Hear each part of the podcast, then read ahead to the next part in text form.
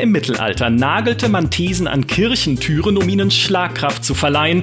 Heute im Internet leitet man sie ein mit der heiligen Formel Hot Take, die uns Eingeweihte schon erahnen lässt, dass ein Brand folgen wird. Ein Brand des Kommentarbereichs nämlich. So geschehen im März 2022, als auf Twitter ein aufstrebender Streamer und Peitschen-Gandalf eine erschütternde Stellungnahme an den Weltgeist entsandte. Hot Take stand da geschrieben. Elden Ring ist auch deswegen so absurd erfolgreich, weil wir alle mal wieder ein Spiel zum Verlieben gebraucht haben. Alles vom Siedler-Fan bis zum Battlefield-Profi stolpert da gerade durch und lässt sich vom Baumwächter verprügeln, um endlich mal wieder etwas zu spüren. Ich weiß, ihr braucht einen Moment, um das zu verarbeiten, aber dabei können wir euch helfen, denn mit etwas Abstand zum Elden Ring Release müssen wir diese These diskutieren, natürlich mit besagtem Peitschen Gandalf. Hallo Maurice. Was meinst du mit früher im Mittelalter? Also ich, ich bin geistig immer noch im Mittelalter. Ist, ist da irgendwie, ist da, was ist mit früher? Und Twitter ist deine Kirchentür. Ja, Twitter ist da, das, das ist eine schöne Metapher, in der Tat. Genau. Nun hege ich keinerlei Zweifel daran, dass Maurice seine Meinung einfach in einem 60-minütigen Monolog selbst darlegen könnte, doch ein Gast sollte sich zum Widerspruch erheben. Ihr kennt ihn natürlich als Professor Dark Souls von den Rocket Beans und er macht auch Porn. Also Podcast ohne richtigen Namen. Etienne ist heute bei uns. Herzlich willkommen. Ja, hallo und äh, danke für die Einladung. Und ja, ich mache Porn. das, das habe ich so noch nie gehört, dass das jemand so vorstellt. Äh, ist aber ein harmloser Podcast. Und ähm, ich freue mich schon ähm, zu hören, was Maurice zu sagen hat zu einem Spiel, von dem er überhaupt keine Ahnung hat. Sehr gut, da geht's schon richtig los. Ich liebe es. Wir wollten diesen Podcast ja eigentlich zu dritt aufnehmen, doch plötzlich, plötzlich erschien ein weiterer junger Mann mit einem fast noch hotteren Take, möchte ich sagen.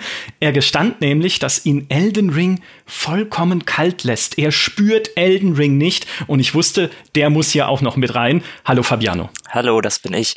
Und äh, ich frage mich tatsächlich ein bisschen, ob nicht vielleicht sogar, woher wissen wir denn, dass sich auch Martin Luther seine These mit dem Begriff Hot Take eingeleitet hat?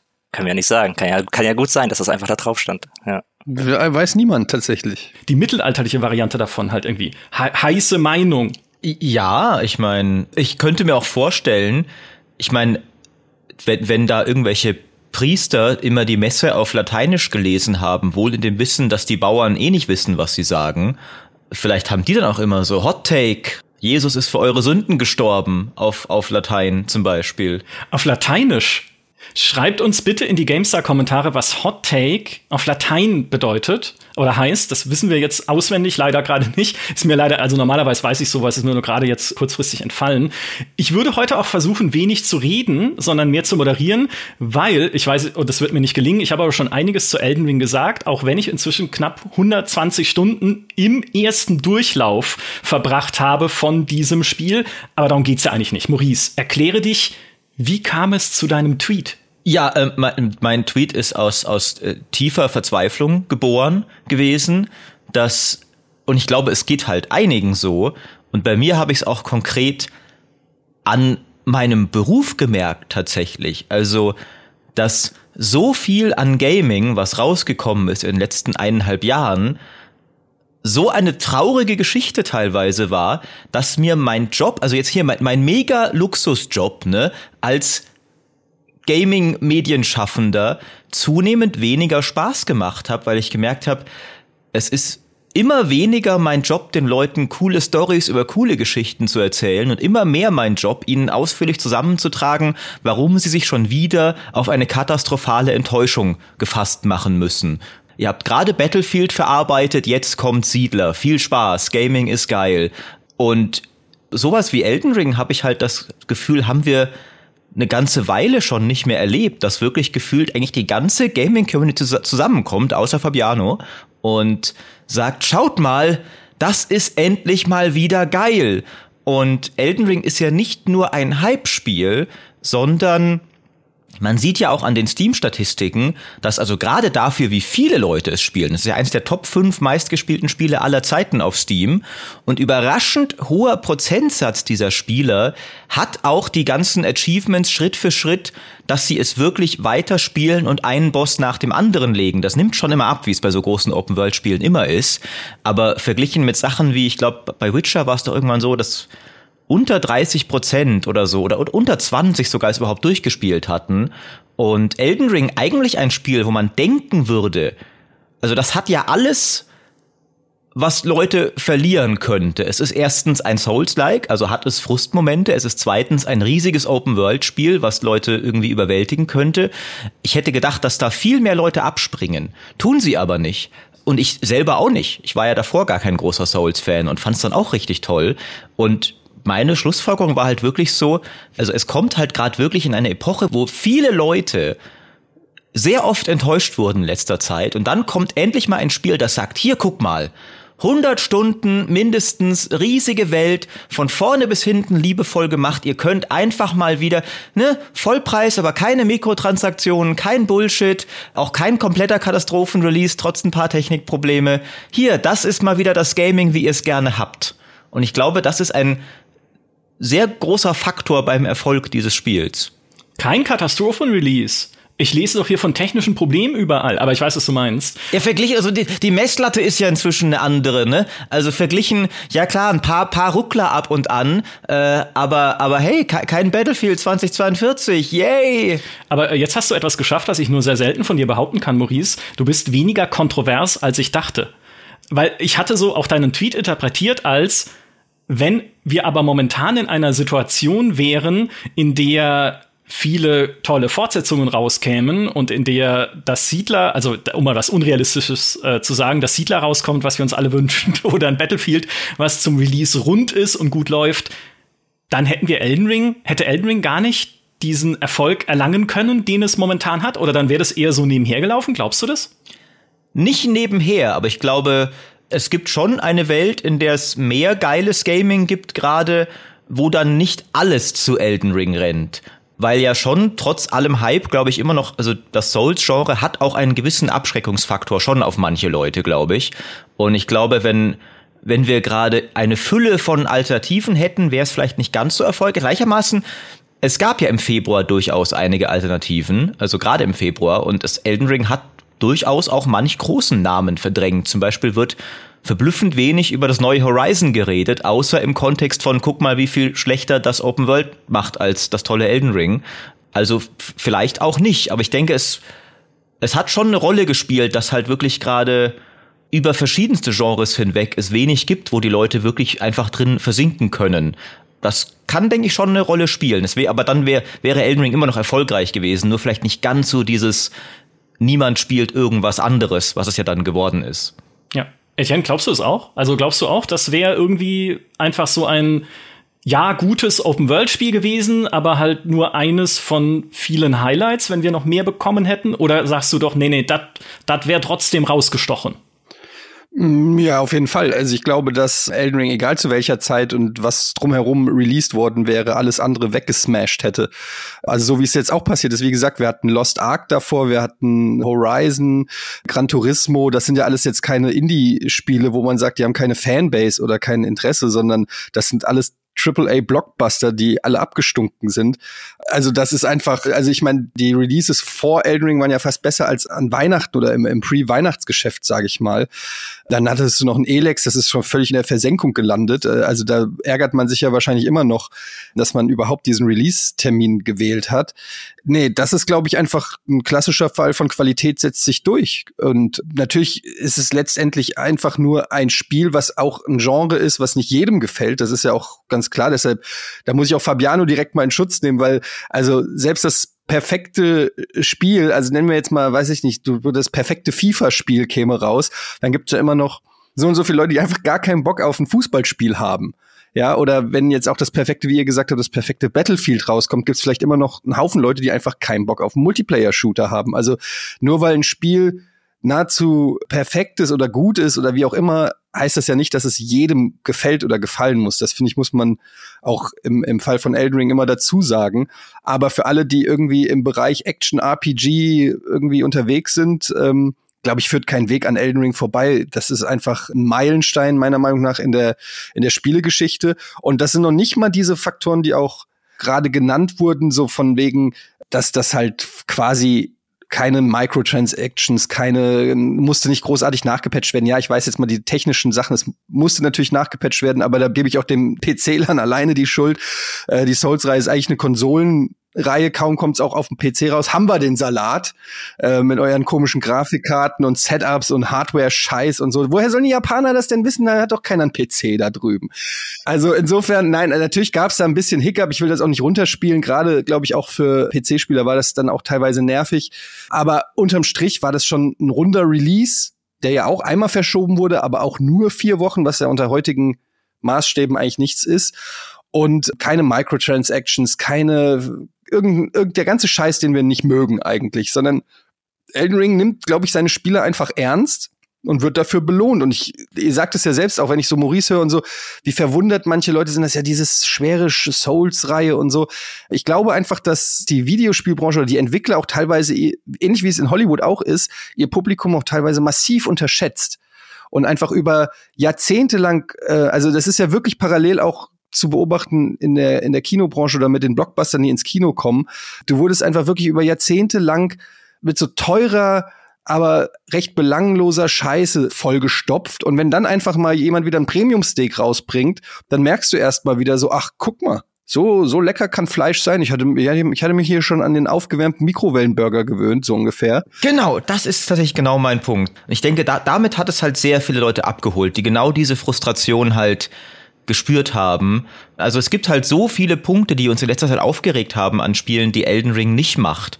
Es ist auch nicht so ein Produkt, so ja, wir haben jetzt eigentlich erstmal nur quasi fünf Stunden Content, aber guck mal, wir haben einen zehn Jahres Season Pass Plan, da kommt schon noch voll viel, sondern nee, das Spiel ist ja lächerlich groß und sehr, sehr viel davon ist sehr geil. Also an so vielen Punkten, wo halt geht es, finde ich, schon gegen etablierte Industriepraxis inzwischen.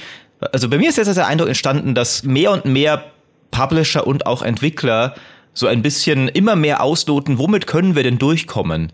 Was ist denn das unterste Minimalprodukt, für das Leute immer noch 60 Euro zahlen werden. Und dann können wir nicht dafür dann vielleicht auch 80 Euro verlangen. Also zum Beispiel Square Enix jetzt 70 Euro für Babylon's Fall. Ne, seid ihr bescheuert? Während gleichzeitig Elden Ring für 60 Euro erschienen ist. Und ich glaube halt schon, an vielerlei Hinsicht ist das Spiel halt einfach gerade ein sehr mächtiges Gegenstatement zu sehr viel Bullshit, der gerade in den letzten zwei Jahren so passiert ist. Trotz eben auch gewisser Probleme. Also die will ich auch nicht wegreden. Ein Kumpel von mir, riesen Souls-Fan, der spielt es gerade und bei ihm sind Bosse ständig unsichtbar. Und weil er ein knallharter Oldschool-Souls-Fan ist, sagt er, ah, das ist einfach eine extra Challenge. Ich besiege die Bosse auch unsichtbar, aber sollte halt trotzdem nicht sein. Ja, aber also das, ich meine, klar, es zocken über 12 Millionen Menschen, dass da irgendwo mal ein Bug oder ein Fehler ist, das äh, sei ja unbenommen, aber also ich glaube, also ich habe noch keinen unsichtbaren Gegner irgendwie getroffen und so, das sind dann Einzelschicksale, die würde ich jetzt nicht dem Spiel als solches oder als Ganzes irgendwie, ja, anlasten. Wenn das jetzt wirklich ein Phänomen wäre, wo, sage ich mal, die Hälfte aller Spieler Probleme hat, dann kann man drüber reden. Aber weil jetzt, also weil du jemanden kennst, der ein Problem irgendwo, ein Bug hat, von dem ich noch nie gehört habe, kann ich nicht in irgendeiner Form als Argument für oder gegen etwas irgendwie hernehmen. Ich finde, das Spiel ist erstaunlich rund. Also wirklich erstaunlich. Und nicht nur im Sinne vom Release, sondern auch im, was das Balancing angeht. Klar wurde jetzt mit dem 1.03er Patch wurde auch schon wieder ein bisschen was gebalanced. Aber wenn ich überlege, wie lange ein Diablo zum Beispiel, ein Diablo, nehmen wir mal ein Diablo 3, was natürlich auch komplett broke war zum Release, aber das musste ja irgendwie gefühlt fünf Jahre lang gesund gepatcht werden, plus ein Endgame reingepatcht werden, bis das irgendwann mal Spaß gemacht hat. Und da muss ich sagen, wenn ich mir angucke, wie komplex und wie groß Elden Ring ist, wie viele unterschiedliche Dinge da ineinander greifen. Du hast den Singleplayer, also den PvE-Modus, du hast PvP, du hast die vielen Waffen, Zaubersprüche, Kampfmechaniken und alles muss irgendwie auch sinnvoll aufeinander abgestimmt werden. Natürlich gibt's da Waffen, die sind ein bisschen stärker als andere und so, aber insgesamt fühlt sich das schon enorm rund an für so ein riesengroßes Spiel mit so vielen Möglichkeiten. Also da muss ich nach wie vor einfach sagen, dass das hätte auch ich nicht gedacht bei so einem AAA-Titel, eben weil man es schon so gewöhnt ist, dass ein Spiel rauskommt, und ja, genau, man sich denkt so, naja, komm, wir warten mal, ich spiele das in einem, ich kenne viele Leute, die sagen, ich spiele bei neuen Spielen, ich spiele das in einem halben Jahr oder so, wenn das Spiel einigermaßen fertig ist, egal wann es rauskommt. Genau, man ist ganz überrascht. Ich bin schon froh, dass Maurice gerade nicht wieder François bemüht hat. Bei den Widrigkeiten des modernen Spiels, ne, gegen das moderne Spiel ist das transparent, mit dem Maurice in der Fankurve steht, um mal die Fußballmetapher zu bemühen. François, kleiner Podcast-Insider, hört die Siedler-Folge, mehr sage ich dazu nicht. Fabiano schleift schon die ganze Zeit seine Messer, um sie euch in den Rücken zu jagen bei dieser Diskussion, weil er ja auch in seiner Kolumne, die er für Gamestar.de geschrieben hat, schon ein paar Punkte dargelegt hat und in den Kommentaren auch durchaus Zuspruch bekommen hat, warum dieses Spiel nicht mal, und das, so hätte ich es zumindest interpretiert, nicht mal nichts für ihn ist, sondern durchaus Schwächen hat, über die man vielleicht auch hinwegsieht, weil es halt ein Soulspawn ist. Fabiano, das ist deine Bühne. Schieß los. Ja, ich wollte auch gerade sagen, ich, äh, ich rede ein wenig mit dem Selbstbewusstsein eines Mannes, der eine kritische Kolumne geschrieben hat und in den Kommentaren durchaus überraschend viel Zuspruch gefunden hat, was mich sehr irritiert hat tatsächlich, weil ich eigentlich dachte, dass da viel mehr Souls-Hass mir entgegenschlägt, als es eigentlich passiert ist. Zuspruch auf GameStar.de. Oh Gott, was passiert hier? ja, verrückt, ja. Irgendwas muss ich richtig gemacht haben. Und, und du hast dich schon, du hast dich schon heldenhaft in der Rolle des tapferen Underdogs, ne, gefühlt, der hier den dummen Massen die wahre Meinung erzählt, selbst wenn er dafür gesteinigt wird. Du Held. Da merkst du, verdammt, ich bin gar nicht so heldenhaft. Das ist ja hier. Ne? Ja, das ist ja immer noch eine Minderheit. Ich glaube, wenn ich mir die Steam-Zahlen angucke von Elden Ring und die Kommentare unter meinem Artikel, dann ist da immer noch eine Diskrepanz, die sehr, sehr groß ist. Aber ähm, um eigentlich zum Thema zu kommen, was mich ja ursprünglich auch zu dieser Kolumne veranlasst hat, was für bei mir für Irritationen gesorgt hat, war gar nicht per se, dass ich das Spiel gespielt habe und da gesagt habe, das ist ja blöd und das ist blöd und das gefällt mir nicht und hm, alles nicht richtig, das sollte so viel anders sein. Was mich viel mehr irritiert hat, war, dass die Reaktion auf dieses Spiel, diese internationale Reaktion von den Kritikern, von den Spielern, von den Content Creatern, dass die halt so überschwänglich positiv waren, dass das für mich als passionierter Spieler eigentlich immer ein Zeichen ist, dass mir dieses Spiel gefallen muss. Also ich habe das fast nie, dass wenn ein Spiel so dermaßen über den grünen Klee gelobt wird, vor allem von Kritikern ausnahmslos positiv aufgenommen wird, dass ich es dann spiele und mich so schwer damit tue, Spaß damit zu haben. Und klar, also ich will auch gar nicht widersprechen, dass es da Zielgruppen für gibt. Also es ist natürlich immer so, es gibt einfach Spiele, die machen mir keinen Spaß. Aber oft ist es so, dass diese Spiele tatsächlich auch in den Wertungen und in den Rezensionen oft äh, etwas abfallen, dass sie halt eben nicht diesen Meilenstein, diese Masterclass überragen, die viele Spiele haben. Und wenn es ein Spiel schafft, dann macht es mir meistens Spaß. Und bei vielen Genres, also sei es jetzt irgendwie NHL Eishockey oder sei es auch Rennspiele tatsächlich, was überhaupt nicht so meins ist. Ich bin ja eigentlich Rollenspieler so. Ich bin auch Open World Fan. Also eigentlich müsste Elden Ring ja mir richtig viel Spaß machen. Aber tut es halt nicht. Nee, überhaupt nicht. Wenn du Open World Fan bist, dann macht dir Elden Ring keinen Spaß, weil es ja keine beschissene Open World hat wie all die anderen Spiele. Aber das ist halt was mich irritiert. Also noch was. Die Open World von Elden Ring. Also wir können da ja mal ansetzen, weil das ja dieser Punkt ist jetzt quasi, mit dem Elden Ring ja auch aus der Formel von From Software in gewisser Weise ausbricht äh, und sich jetzt halt etwas anders darstellt, als es früher der Fall war es wird halt immer wieder dieser Vergleich gezogen, dass Elden Ring jetzt nach Breath of the Wild so der nächste große Open World Augenöffner ist. Und es wird ja auch mal wieder der Vergleich bemüht, dass damals das erste Horizon Zero Dawn an Breath of the Wild abgeprallt ist und ähnlich ergeht es jetzt auch dem zweiten Teil an Elden Ring. Und ich für meinen Teil, also ich will hier jetzt keine allgemeine Gesetzmäßigkeit ableiten von meiner subjektiven Meinung, aber ich, ich sehe nicht, was, was der Fortschritt ist, was der Meilenstein ist der Open World von Elden Ring. Weil ich sehe, es ist eine offene Welt. So, ich kann da frei rumlaufen. Und ich klopp da in gewisser Weise Monster und Bosse und schwierige Gegner und kleinere Mobs und spawn halt wieder wie bei einem Souls-Spiel, wenn ich sterbe an einem Bonfire. Das heißt ja so gar nicht bei Elden Ring. Die Gnade. Aber ganz ehrlich, es, es, nennen doch alle immer noch, also die, die Hälfte der Leute sagt doch immer noch Bonfires, Seelen und Estus Flasks. Und selbst ich, ich habe ja die alten Souls gar nicht gespielt. Ich sag trotzdem immer Seelen. Ich weiß auch nicht warum. Ähm, es ist ganz schlimm. Ja, das hat sich einfach eingebürgert. Aber, aber ich verstehe jetzt nicht so ganz, also Fabiano, was, was, also du sagst jetzt, für dich fühlt sich's an wie jedes andere Open-World-Spiel auch. Also das klingt so ein bisschen runtergebrochen, wenn meine Mutter über Videospiele redet, sagst du, ja, da schießt man und da schießt man und da springt man und da springt man. Ich erkenne da ehrlich gesagt keinen Unterschied. Und einmal spricht sie von Super Mario World und einmal von einem Spiel aus der Cornflakes-Packung, weil die Gemeinsamkeit ist irgendwie beide springen und beide schießen. So klingt das gerade ein bisschen für mich, weil du hast jetzt gesagt, so, ja, ja, da sind kleine Mobs, da sind Dungeons, da gibt's ein Schwert.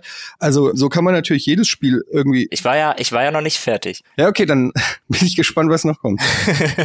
mir fällt es einfach schwer, also mir persönlich bei Elden Ring den Finger drauf zu legen, was jetzt eigentlich die große Errungenschaft ist. Bei Breath of the Wild zum Beispiel. Da sehe ich, verstehe ich 100%, was die Open World Errungenschaft ist. Weil dieses Spiel einem eine Freiheit geschenkt hat, die man so vorher aus den Klischee Open World Spielen nicht kannte. Und dass man halt so krass mit der Welt auch interagieren konnte und verschiedene Wegen konnte, dass man Bäume fällen konnte, Sachen anzünden konnte und da ganz anders mit der Welt interagiert hat, als es bei einem Assassin's Creed der Fall ist.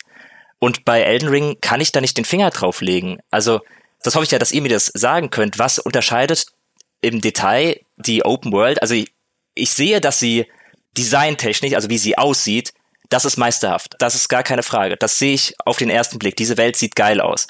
Die Monster sehen geil aus. Die Hintergründe sehen geil aus. Aber rein spielerisch was unterscheidet diese Open World denn von vielen anderen Open Worlds? Man hat keine Questmarker, die man anläuft, die einem aufploppen, aber das geht ja auch in vielen anderen Spielen, dass man die quasi ausblenden kann oder dass man sie nicht unbedingt braucht. Also ich glaube nicht, dass Elden Ring das einzige Open World Spiel ist, das auf Questmarker verzichtet, was ja auch nicht 100% der Fall ist, weil hat ja immer, man hat ja immer noch quasi eine Methode, die einen über die Map nutzt mit diesen Gnaden, die ja quasi eine Richtung angeben, in die man sich halten soll. Also was ist was ist für euch das Alleinstellungsmerkmal der Open World von Elden Ring? Weil ich habe das halt nicht gespürt. Ich hatte nicht das Gefühl, jetzt ein Ausnahmespiel in Sachen Open World Design zu spielen, als ich es gespielt habe. Also für mich persönlich ist es halt eine gewisse Mystik, die diese Welt umgibt. Also es ist nicht nur die Größe, ich weiß jetzt auch nicht, wie viel oder wie weit du gespielt hast, aber dieses Gefühl, dass du äh, durch den Schwierigkeitsgrad sanft natürlich in gewisse Richtungen gelenkt wirst, aber immer so sanft, dass du trotzdem ausbrechen kannst und dein eigenes Abenteuer sozusagen erleben kannst. Also ich habe jetzt knapp auch 120 Stunden gespielt und habe jetzt gerade den zweiten oder dritten ja, den, den, den zweiten richtigen Boss oder stehe jetzt vor dem dritten richtigen Boss. Und andere sind mit 60 Stunden, glaube ich, schon durch oder so. Andere sind da, wo ich bin, nach 30 Stunden. Manche waren da noch gar nicht oder haben gewisse Sachen gar nicht entdeckt. Ich glaube, das Besondere, was auch schon bei der Souls-Reihe so war, ist, dass es geht eigentlich eher um das, was nicht erklärt und nicht gezeigt wird, als das, was gezeigt wird. Also, dass man immer diese, was ich halt auch schon in den Souls-Spielen mochte, diese Mystik hat, dass man so viele Geheimnisse hat und so viel finden kann, was einem auf dem Weg hilft und gleichzeitig durch den Schwierigkeitsgrad ein bisschen dazu gezwungen wird, ja zu erkunden. Also du merkst einfach, du kommst zu einem Gegner und merkst, okay, ich habe hier keine Chance, aber wenn ich vielleicht ein bisschen nach Osten reite und da ein paar Dungeons mache, finde ich Sachen, die mir dann hier bei dem Gegner fehlen oder helfen und dadurch entsteht so eine so eine Welt. Ich finde es unglaublich schwer übrigens, merke ich gerade, das so zu erklären, aber ich versuche es trotzdem. Es entsteht dabei so eine so eine Welt, in die man sich so am Anfang komplett überfordert fühlt und sich so fragt, okay, was wo muss ich hin, was muss ich machen? Und im Laufe der Zeit, je mehr man spielt, sich alles zu so einem großen Ganzen fügt und man so langsam versteht, wie ist die Welt zusammengesetzt, wie funktionieren die einzelnen Teilaspekte sozusagen dieses Spiels. Und ich glaube, es ist auch nicht nur, dass man einfach irgendwas ausblendet, also irgendwelche Questmarker ausblendet oder so. Die Welt ist ja nicht designt so, dass man Questmarke eigentlich hätte und dann blendet man sie einfach nur aus, sondern die Welt ist ja so designt, dass du einfach losreitest und dann mit deinem eigenen Auge sozusagen dieses Abenteuer erlebst und sagst, okay, was ist dahinter, hinten in dem Baum? Da sehe ich doch irgendwas. Und dann gehst du zu dem Baum und dann siehst du hinter dem Baum siehst du aber eine Höhle. Und hinter der Höhle siehst du einen Abhang. Und dann gehst du diesen Abhang runter. Und da unten an diesem Abhang ist irgendwie ein Wasserfall. Dann springst du den Wasserfall runter. Dann merkst du, kannst in den Wasserfall rein. Hinter dem Wasserfall ist eine Tür. Dann gehst du in die Tür rein. Diese Tür führt dich wieder und so weiter und so fort. Und so wächst dieses Spiel immer weiter. Obwohl man eigentlich nur am Anfang gucken wollte, was ist eigentlich hinter diesem Gebüsch. Und ähm, ich finde, das macht Elden Ring auch noch viel, viel besser als zum Beispiel in Breath of the Wild, das ich geliebt habe, das ich auch durchgezockt habe. Aber Breath of the Wild fand ich ultimativ auch aufgrund der Sachen, die man finden kann, völlig belanglos. Die Waffen, die sich abnutzen, dadurch hat schon dieser ganze ja, Suchtrieb und dieses Loot-Gefühl war schon zehn Stufen schlechter als alles bei Elden Ring. Wenn du bei Elden Ring hart dich durch irgendwas durchkämpfst und am Ende einer Zwei-Stunden-Quest irgendein Item erhältst, dann ist es meistens was, wo du sagst, wow, Hammer, geil, das habe ich jetzt. Und im besten Fall bei Breath of the Wild hast du ein Korosid gefunden und kannst davon, wenn du 15 davon hast, einen Inventarslot freischalten, ja. Also, oder du hast eine Waffe, die du fünfmal benutzen kannst, ehe sie für immer verschwindet. Solche Design Fehler in meinen Augen. Da hat Elden Ring einfach allein durch das Loot-System, durch die Sachen, die du findest in dem Spiel, eine ganz andere Gravitas, als das andere Spiele haben, die dich zu bomben mit belanglosem Scheiß, den du eh eigentlich gar nicht brauchst oder willst. Dazu natürlich das, was du gesagt hast, du wirst nicht so an die Hand genommen. Das mögen manche, manche mögen es nicht. Ich persönlich, ich mag das, dass mir nicht alles erklärt wird, dass mir nicht genau gezeigt wird. So noch 300 Meter, dann biegst du rechts ab. Da ist dann der Questgeber, ähm, der schickt dich zu fünf Mäusen. Die haben wir auch mal hier notfalls alle mal fünf auf der Map irgendwie markiert. Dann gehst du hin, killst die Mäuse, dann gehst du wieder hin. Folg einfach dem Questmarker, dann gehst du dahin. Also du wirst da ja nicht so an die Hand genommen, sondern du wirst viel freier gelassen. Dir wird viel mehr zugemutet und auch viel mehr zugetraut. Und das persönlich finde ich macht Elden Ring eben auch besser und anders als die meisten anderen Open World Games. Und die Abwechslung ist auch einfach unfassbar. Also nach, selbst nach 120 Stunden, gestern habe ich wieder einen Dungeon gehabt, nach 120 Stunden, der anders war als alles andere, was bislang in diesem Spiel war. Die Gegnervielfalt ist absoluter Wahnsinn. Die Kampfmechaniken, es gibt so viel unterschiedliche Möglichkeiten, dieses Spiel zu spielen und heranzugehen. Also ich könnte jetzt noch stundenlang Features aufzählen, die dieses Spiel das ist so vollgepackt mit Sachen. Wenn man das nicht sieht, das, dann, dann, dann kann ich mir nur vorstellen, dass man so das will ich dir jetzt nicht unterstellen, aber das merke ich halt, weil du ja auch sagst, dass es da viele positive Kommentare gibt. Es gibt einfach viele Leute, die mit den Souls-Spielen nichts anfangen können, weil sie ihnen zu schwer sind und zu frustig. Und dann ist man auch dankbar, wenn es dann zu einer Hype-Bewegung irgendwie so eine Gegenbewegung gibt, der man sich anschließen kann. Aber objektiv gesehen finde ich als, als Spieletester, der das jetzt auch seit, weiß nicht, 21, 22 Jahren macht, muss man einfach anerkennen, was dieses Spiel geleistet hat. Inhaltlich als auch generell für Open-World-Spiele. Da wird sich jedes andere Spiel, jedes andere Open-World-Spiel muss sich an Elden Ring in Zukunft orientieren. Und jeder, der danach noch mal Horizon rausholt, meiner Meinung nach wird er den Unterschied sofort merken. Das Ding ist halt, weil du es auch gerade mal angesprochen hast mit dem Schwierigkeitsgrad, da bin ich mir halt sehr unsicher bei mir selbst, ob das einer der Punkte ist, warum ich den Zugang nicht finde. Aber ich will noch mal ganz klar sagen, meine These ist ja überhaupt nicht, dass dieses Spiel schlecht ist, sondern meine These war immer, mir fehlt komplett der Zugang aus irgendeinem Grund. Und ich versuche ja selber herauszufinden, woran es genau bei diesem Spiel liegt. Und beim Schwierigkeitsgrad tue ich mir schwer, mir vorzustellen, dass das einer der Gründe ist, warum ich äh, so große Probleme habe, weil eigentlich, ähm, wenn ich mir so eine Spielerfahrung damit bis jetzt durchgehe, weil ich meine, du hast ja auch recht, ich, ich habe das noch nicht so lange gespielt wie du jetzt, ich bin da keine 100 Stunden drin, weil ich halt eben auch merke, dass es mich nicht so motiviert, weiterzuspielen. Ich bin schon durch die erste Festung durch und bin, glaube ich, im, ich weiß gar nicht, wie das Gebiet heißt, das, äh, also ich bin halt in diesem Sumpfgebiet momentan, das ist... Lionia. Genau, ich glaube, da bin ich irgendwie angekommen. Also es ist ja noch relativ am Anfang, aber halt auch schon, sag ich mal, weit genug, dass ich äh, sagen kann, ich habe es zumindest lang genug versucht. Und ich weiß, den meisten Spaß, den ich mit Elden Ring hatte, war, als ich bei dem ersten großen Boss war. Also Margit ist das ja der erste große Boss. Da hatte ich richtig Bock. Also da war ich krass motiviert aus irgendeinem Grund, immer wieder diesen Boss zu versuchen. Der war knüppelhart, ich musste mich da durchbeißen, aber ich bin immer wieder direkt ja am Eingang gespawnt, was bei Dark Souls übrigens auch anders war, dass man da immer wieder hinlaufen musste. Und ich habe es halt immer wieder versucht und immer wieder versucht und dann habe ich ihn irgendwann platt gemacht und habe mich gefreut, aber in dieser Zeit war ich motiviert. Das heißt, der Schwierigkeitsgrad hat mich an dieser Stelle nicht abgeschreckt. Der Schwierigkeitsgrad schreckt mich eher abseits von den Bossen aus dem, aus dem Grund ab, weil er mich dann nicht motiviert, mich da durchzubeißen, weil bei den großen Bossen ist es dann meist so, die, die kriegen einen Rahmen. Also der Magier, der hat einen Rahmen, der blockiert diese Brücke, dahinter ist die Burg, ich will in die Burg rein. Der drückt mir jedes Mal irgendeinen dummen Spruch, wenn er mich platt macht. Der sieht cool aus, der hat ein cooles Moveset. Ich hatte so viel Spaß, gegen den zu kämpfen. wenn ich das jetzt vergleiche mit den Gegnern in der Open World und den größeren Gegnern in der Open World, dann geben die mir nicht diese Motivation, gegen sie zu kämpfen. Im Gegenteil, sie demotivieren mich, weil ich nicht, weil sie schwer sind, glaube ich, sondern weil, weil es ja diese Mechanik auch gibt, die ich noch viel schlimmer finde als den Schwierigkeitsgrad, zu sterben und dann verliert man seinen Fortschritt, muss da hinlaufen, die Sachen wieder einsammeln. Das ist typisch Dark Souls, das ist mir sehr bewusst, das ist nicht Elden Ring exklusiv, also das ist repetitiv. Die, die Souls-Spiele sind darauf ausgelegt, Sachen auch immer wieder und wieder und wieder zu machen.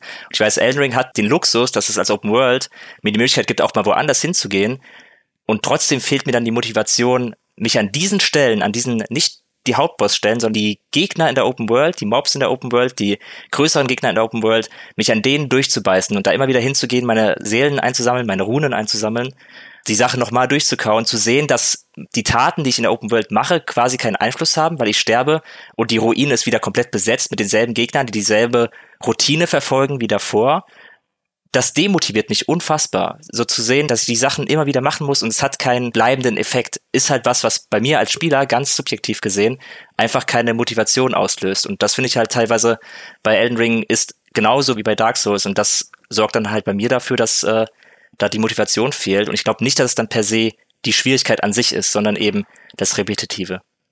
Ich glaube, ich glaube, dein eigentliches Problem ist ein anderes. Es ist ja auch immer ein bisschen Therapiesitzung hier, ne? Aber ich glaube, all das würde dich weniger stören, so wie ich dich zumindest kenne, wenn Elden Ring klassischer erzählen und inszenieren würde. Weil dann hättest du einen klareren roten Faden, eine klarere Geschichte, der du ja folgen würdest. Und nun ist aber Elden Ring ein Spiel von From Software und From Software erzählt gerne bruchstückhaft äh, und kryptisch. Ich persönlich finde das nicht schlimm. Das ist einfach eine andere Herangehensweise und auch eine Community bildende, wie sagt man das auf Deutsch, ne? Also eine, eine, Herangehensweise, die Spielerinnen und Spieler dazu bringt, sich dann auch drüber austauschen zu wollen. Und hey, hast du da mit Millicent geredet und hast du da schon die Itembeschreibung gelesen von den Albinoric-Geistern, wo da noch drin steht, was mit denen eigentlich passiert ist? Und dann kannst du dir da noch ein paar Bruchstücke und da noch ein paar Bruchstücke und, und langsam ergibt das halt ein großes Ganzes dass wir jetzt in unserem Wiki in Reintext runterschreiben und dann ist es eine coole Story. Ne? Aber es ist halt nicht dieses klassische, ja, mir wird jetzt tatsächlich eine Geschichte am Stück erzählt. Wie es ja andere Rollenspiele, auch natürlich Open-World-Spiele, ne, Horizon haben wir vorhin schon gesagt, wie sie es ja klassisch machen. Beantworte es selbst, ich will dich jetzt nicht psychoanalysieren, aber ich weiß, dass du ein großer Fan bist von Storyspielen, siehe Pathfinder, uh, Wrath of the Righteous und Co. Glaubst du, du wärst glücklicher mit dem Spiel, wenn es das hätte? Ja, ich glaube schon. Das ist mir auch vorher bewusst gewesen. Also ich weiß ja, wie die Souls-Spiele sind. Ich habe ja auch vorher schon Dark Souls probiert. Ich habe auch schon mal Sekiro probiert und ich kenne das ja. Und mir war ja bewusst, dass dieses Storytelling da einfach nicht so gegeben ist. Aber es ist halt eben wirklich so, wie du sagst. Ich glaube, das ist halt was, was mich an beim Spielen selbst dann halt eben doch stört. Auf der einen Seite ist es halt schon so, ich habe unfassbar viel Respekt vor dem, was die Souls-Spiele machen. Also diese ganzen Lore-Sachen wie diese Welten aufgebaut sind, wie die aussehen, die Hintergrundgeschichten. Also ich gucke mir so gerne auch Videos dazu an, wo halt einfach nur versucht wird zu interpretieren, was diese Welten so besonders macht und was die Charaktere auszeichnet und warum sind die Charaktere, wie sie sind, warum ist die Welt, wie sie ist, was hat es mit diesem ganzen nostalgischen Flair auf sich, der diese Welt quasi umweht. Das finde ich so spannend und interessant. Aber ich finde es es reizt mich nicht, das im Spiel selber herauszufinden. Also ich brauche einen, ich brauche irgendeinen Rahmen, irgendeine narrative Struktur, die tatsächlich meinen Charakter irgendwie in der Welt verankert, die mir irgendein Ziel auch gibt, dass ich irgendwie weiß, worum geht es meinem Charakter? Also wer bin ich eigentlich in diese, worum geht es, welche persönlichen Ziele hat diese Figur? Das ist mir irgendwie schon wichtig und mich daran aufzeigen. Und dafür ist es halt oft zu kryptisch. Ich mache mir auch selber gerne selbst eigene Gedanken, wer mein Charakter eigentlich ist. Und dafür fehlen mir in Elden Ring oft die Ansatzpunkte. Also es wird ja immer auch argumentiert, die Spiele haben eine Story, sie, sind, sie ist halt eben versteckt.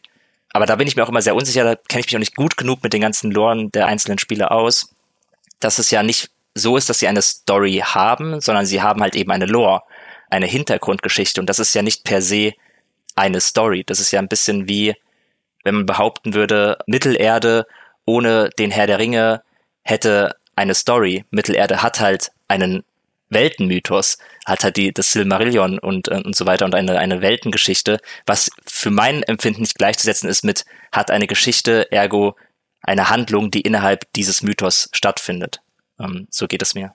Oh, da habe ich mir schon viele Freunde gemacht, weil ich das genau dasselbe, also völlig richtig finde ich, genau dasselbe sage ich immer bei Zelda, über die Zelda-Spiele, weil auch Zelda hat eigentlich ein Setting, ne? Du bist Link, es gibt die Prinzessin und es gibt irgendwie vier Elementardinge, Tempel, Giganten, sonst was in die du rein musst, um am Ende Ganondorf zu besiegen. Das ist eigentlich das Setting von Zelda. Keine Story. Eine Story ist was anderes. Aber das wurde schon auch sehr viel in Kommentaren diskutiert. Ich würde lieber Maurice gerne fragen, wie er das sieht, weil ich weiß, Maurice ist auch ein großer Fan von Story Games, aber ich weiß auch, Maurice kloppt sich halt auch gerne einfach geistlos durch Devil May Cry. Devil May Cry 3 hat eine gute Story, du, du komischer Mensch. Stimmt, ja, okay, ich nehme es zurück, ja, okay. Ich, ich denke, es, es läuft da einiges drauf raus, was ihr alle gerade so ein bisschen diskutiert habt, dass halt gerade Open World etwas ist, wo sich Leute was teilweise sehr unterschiedliche Sachen erwarten. Und das führt, glaube ich, auch zum Teil zu sehr unterschiedlicher Rezeption von solchen Spielen. Auch Cyberpunk ist zum Beispiel ein gutes Beispiel, finde ich, wo Leute sich viel mehr eine Sandbox Open World erwartet haben, im Sinne von eine Welt, in der was lebt und die auf mich reagiert, die ich beeinflusse. Ne? Wenn ich jemanden auf offener Straße erschieße, gibt's glaubwürdige Polizei und so. Und andere wollen vielleicht viel eher eine Welt, die eine Leinwand für haufenweise guter Stories ist und mögen deswegen ein Witcher 3 oder auch ein Cyberpunk deutlich mehr, zu denen gehöre ich zum Beispiel. Und andere Leute wollen wiederum eine Welt, was Ede beschrieben hat, so, wo es einfach sehr viel zu erkunden und zu entdecken gibt. Und Elden Ring ist ja nicht eben in all diesen Bereichen ein Maßstab für Open World. Also das ist keine sonderlich lebendige, reaktive oder ich würde auch mal sagen glaubwürdige Open World. Also du hast nicht das Gefühl, dass da wirklich Leute ein Leben führen in dieser Welt. Und dann findest du irgendwo irgendeinen Typen, der sagt, erobere meine Burg zurück und denkst dir, was bringt das denn, wenn ich die Burg zurückerobere? Erstens, also worüber herrschst du denn bitte? Ich habe hier nichts anderes in dieser Welt gesehen als Monster, die einen umbringen wollen. Willst du mir jetzt erzählen, es gibt in dieser Burg dann irgendwann wieder Leben und, und Bauern, die auf ihre Felder gehen oder was? Das ist doch überhaupt nicht offensichtlich angelegt in dieser Welt. Oh, da kann ich kurz einhaken, weil das erinnert mich an eine Stelle im Spiel, wo ich auch so dachte, hä? Ich will jetzt nicht konkret verraten, worum es geht, weil das ist eine recht wichtige, eigentlich nur eine kurze Konversation, aber sie ist wichtig für eine bestimmte Entscheidung, die du triffst in Elden Ring, wo dann aber ein Charakter zu dir sagt, hey, Schau dir diese Welt doch an. Sie existiert, sie lebt. Es werden Kinder geboren in diese Welt. Und ich denke mir so, wo denn? also, ähm, ich meine, ja, nichts für ungut, aber ich habe also bisher war mir das so nicht klar von dem, was ich mir aus dem Spiel erschlossen habe. Das, da muss ich nur dran denken jetzt gerade, als du geredet hast. Aber das, was Ede auch gesagt hat, ist wiederum, weil ich bin ja eigentlich jemand, ich bin oft von Open-World-Spielen genervt, weil ich habe sehr oft den Eindruck, da wird erstmal geguckt, was ist die größte Welt, die wir bauen können? Und hinterher, äh, ja, wir haben jetzt gar nicht mehr die Ressourcen, da noch überall coole Sachen reinzubauen. Ähm, deswegen machen wir halt jetzt die Hinterlands voll mit langweiligen Fetch-Quests, aber wir können auf die Packungsrückseite schreiben, ey, jedes Gebiet ist so groß wie ganz Dragon Age Origins. Ist das nicht auch irgendwie geil? Und auch ein Assassin's Creed Origins zum Beispiel, das hat ja eigentlich eine sehr schön gebaute Open World und eigentlich eine, wo ich auch sagen würde, die müsste mich faszinieren, weil ich so dieses historische Setting mega spannend finde. Aber das sind halt dann schön gebaute Städte und alles und so, aber es überrascht mich eigentlich nie mal irgendeine Entdeckung. Und, und ich hatte nach zehn Stunden in dem Spiel schon das Gefühl, okay, ich habe jetzt eigentlich alles gesehen, sowohl gameplaymäßig als auch weltmäßig. Und deswegen, die meisten Open Worlds verlieren mich relativ schnell. Und ich bin ja auch bei, bei Elden Ring, ich bin gar nicht so in dieser Fraktion so bestes Spiel ever. Ich bin eher in der Fraktion, ich hätte nicht gedacht, dass es mir so gut gefällt, weil ich eigentlich bislang weder Open World sehr mochte, noch Souls viel gespielt habe. Und trotzdem gefällt es mir sehr gut. Also ich habe die gegenteilige Erfahrung von Fabiano quasi gemacht. Und was ich halt tatsächlich cool fand, und das ist eben, was Eda auch sehr gesagt hat, du hast ständig irgendwelche coolen Entdeckungen. Also archetypisch da für mich war, ich gehe durch so einen Wald und da ist da so eine, so eine kleine Krypta irgendwo im Wald und ich gehe da rein, denke, ah, da ist vielleicht eine Truhe drin mit einem Item oder sowas. Und da ist da ein Aufzug drin und der fährt runter und plötzlich bin ich in irgendeiner absurden Astral-Paralleldimension, die zehnmal so groß ist wie der Wald, in, der ich, in dem ich gerade war, wo irgendwelche Geisterminotauren anfangen, mich aufs Korn zu nehmen. Und ich hätte es komplett übersehen können. Es gibt keinen Marker, der mich da drauf zeigt. Äh, es ist einfach nur, weil ich diese Krypta im Wald gesehen habe und gedacht habe, ich glaube, ich guck mal, was da drin ist. Und es ist dann eben nicht irgendwas Langweiliges, was da drin ist, sondern diese Welt ist ja, also die, die Gegenseite davon, sie ist nicht unbedingt glaubwürdig, aber dass sie halt so abgedreht und mystisch ist, ist halt schon so, du fragst dich immer wieder so, was, was ist da wohl jetzt? Und ah, irgendein völlig absurdes, widerlich designtes Monster, das, also auch, auch das Monsterdesign ist ja große Klasse in den Souls-Spielen allgemein. FromSoft hat irgendwie so eine ganz eigene optische Handschrift, wie grotesk die Viecher einfach aussehen. Und du denkst dir immer wieder so, oh, das, äh, damit hätte ich jetzt nicht gerechnet. Viel mehr, als es ein Assassin's Creed zum Beispiel je schafft. Und das macht diese Welt für mich spannender zu erkunden als die meisten Open Worlds eigentlich. Auch wenn ich tatsächlich immer noch im Zweifelsfall noch lieber eine Open World mag, wie zum Beispiel einen The Witcher 3, wo meine Entdeckungen ständig coole Story-Quests sind. Das hat es ja nicht hat schon Lore eben und Geheimnisse und so, aber gleichzeitig hast du halt schon dieses coole, du siehst irgendeinen Turm am Horizont da ist kein Marker drin, aber du weißt, wenn du da hingehst, wirst du wahrscheinlich irgendwas Abgedrehtes erleben. Und das motiviert schon sehr, finde ich. Ja. Es hat ja sogar Story Quests. Also es kommuniziert sie dir nur nicht. Es hat ja sogar Fetch Quests eigentlich und die kriegst du auch manchmal.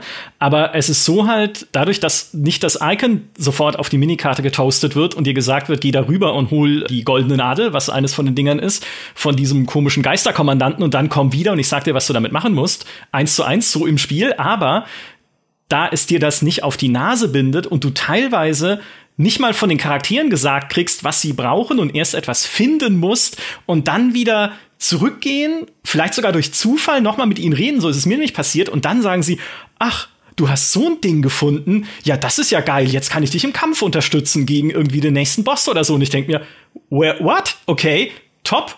Und das auch wieder als kleine Überraschung halt einfach eingebaut. Nichts als, ne, wie es in anderen Rollenspielen ist, vom Gefühl her, dass ich abhaken muss. Ja, jetzt muss ich halt dieses Item holen und dann, sonst geht die Story nicht weiter. Ginge sie ja sogar. Es sind ja alles optionale Sachen, muss man auch dazu sagen, in Elden Ring, außer die großen Bosse. Sondern einfach so ein, wieder so ein kleines Erfolgsgefühl, hey geil, indem ich dieses eine Item aus dem einen Dungeon, wo dieser eine Typ am Ende war, den ich fast nicht kaputt gekriegt habe und irgendwie 40 Mal das probieren musste, aber dadurch, dass ich mich da durchgekämpft habe, kann ich jetzt an der Stelle wieder was freischalten und wieder was Kleines erreichen. Das ist so befriedigend. Finde ich zumindest. Und ein Punkt vielleicht, bevor ich an Ede wieder weitergebe, wie er den sieht, weil das würde mich sehr interessieren, ist, wir haben ja vorhin über Vielfalt gesprochen. Und ich finde, Vielfalt bei dem Spiel kann man diskutieren, so zumindest im klassischen Wortsinne, denn vieles auch in der Open World besteht ja aus Bausteinen, die sich wiederholen. Also ein Zauberturm sieht immer aus wie der andere. Höhlen sind sehr eindeutig aus unterschiedlichen Bausteinen so zusammengesetzt. Die Ruinen, die du findest, sehen immer gleich aus. Stehen dann manchmal vielleicht ein bisschen anders zueinander, die kaputten Gebäude, aber sind halt auch Schablonen, die sie offensichtlich halt nutzen mussten, um diese Welt richtig zu füllen. Und auch die Gegner wiederholen sich dann und auch das letzte Gebiet, wo man dann ist, also oder nicht ganz das letzte, aber so dieser Berggipfel der Riesen, auch der, da ist auch nicht mehr so viel los und da triffst du auch dann wieder Gegner wie diese Fettbären, da haben wir wieder, haha, auch ein Podcast-Insider, die sich halt immer wieder wiederholen. Also an sich kann man sagen, hat das Spiel durchaus eine Vielfalt, aber keine, die so groß ist, dass sie die komplette Welt mit immer etwas Neuem füllen würde auf der Oberfläche. Aber es variiert es immer anders und kombiniert es immer anders.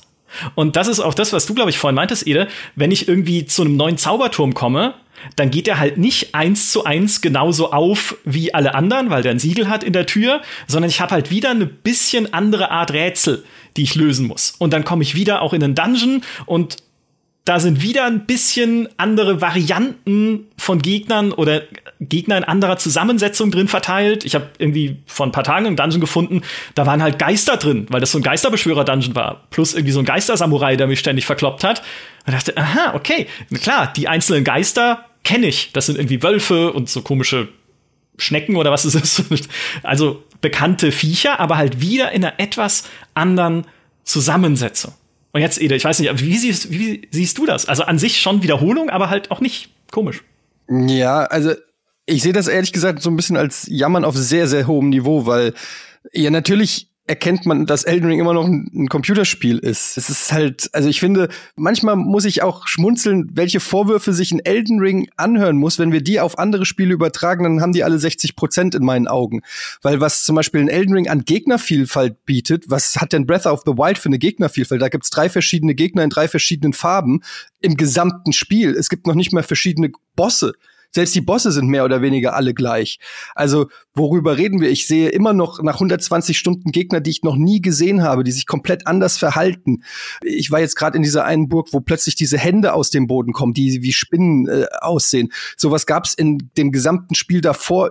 In keinster Weise war das angedeutet. Also es waren komplett einzigartige Gegner von den Bosskämpfen. Es gibt, glaube ich, über 300 Bosse, also Mini-Bosse und, und so Side-Bosse jetzt. Ich sehe so viel Abwechslung in diesem Spiel. Natürlich wiederholt sich da auch ein bisschen was. Natürlich erkennt man, da diese Kirche ist, wahrscheinlich haben sie die nicht von Grund auf jedes Mal neu designt, sondern haben da die Wand von der anderen Kirche genommen. Ja, Mai, es ist halt immer noch ein Computerspiel, das irgendwann auch fertiggestellt werden muss. Und da finde ich, darf man dann auch nicht zu sehr so in die Kritikerrolle verfallen und dann so Nitpicking jedes einzelne Element rausnehmen und auf die Goldwaage legen, weil dann sind wir ganz schnell wieder bei dem, was ich zumindest nicht mehr will, dass alle zwei Jahre ein Assassin's Creed rauskommt, sondern dann muss man halt einfach auch sagen, natürlich müssen die auch ein paar Assets wiederverwenden. Da sind auch Animationen aus Dark Souls 3 oder so. Aber man kann, finde ich, ein Spiel wie Elden Ring, man kann da nicht einfach einzeln ein Element rausnehmen und das auseinandernehmen und als, als Herleitung für, für irgendwas nehmen, sondern man muss es eben im Kontext des gesamten Gameflows nehmen.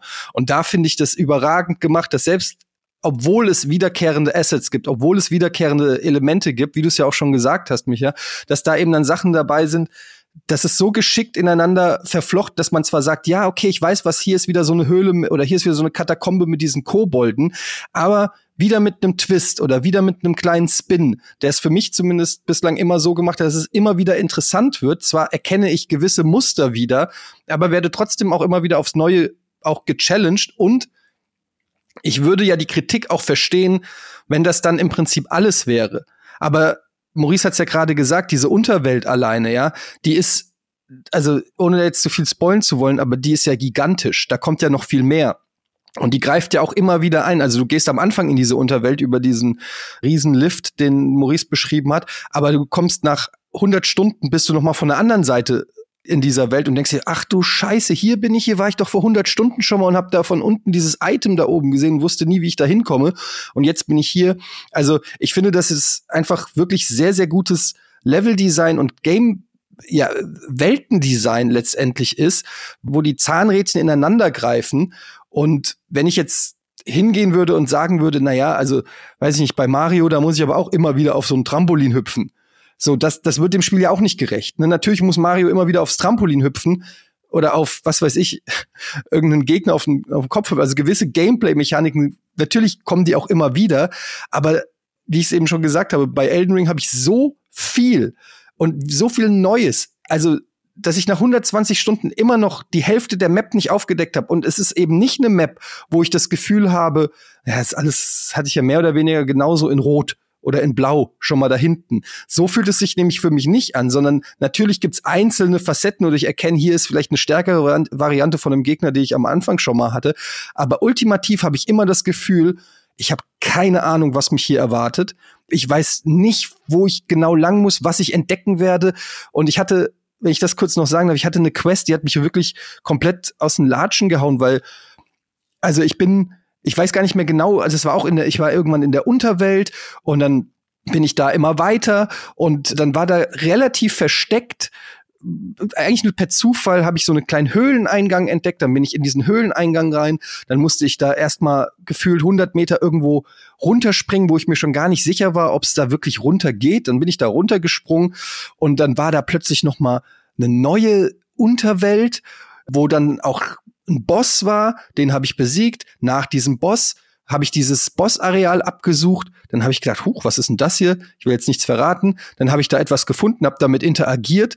Das hat mich dann woanders hingeführt, in eine wieder komplett andere Welt. Da bin ich dann immer weiter geklettert. Da war noch mal ein Item, das ich benutzt habe. Bin wieder in eine andere Welt gegangen, also ich möchte jetzt auch, ich kann jetzt nicht genau sagen, welche Orte das sind und was ich da alles gesehen habe. Ich will damit nur verdeutlichen, das ist so, so ein bisschen dieses Rabbit Hole. Du guckst nur mal irgendwo rein und in anderen Spielen wäre dann da eine Schatzkiste gewesen nach der ersten Tür oder so, hey, toll, du hast die Höhle gefunden. Die geheime Höhle und hier ist ein Zaubertrank oder irgendwas, ein Ring plus eins oder sowas, ja. Und da öffnetest du einfach das Tor zu komplett neuen Welten, die stundenlang gehen. Ich rede nicht von einer kurzen Passage, wo du mal noch zehn Minuten länger suchen kannst, sondern die Welt wird einfach immer größer, immer größer. Und du denkst dir einfach nur, wie, die haben wirklich, die haben das designt mit dem Wissen, dass ich das vielleicht niemals sehe.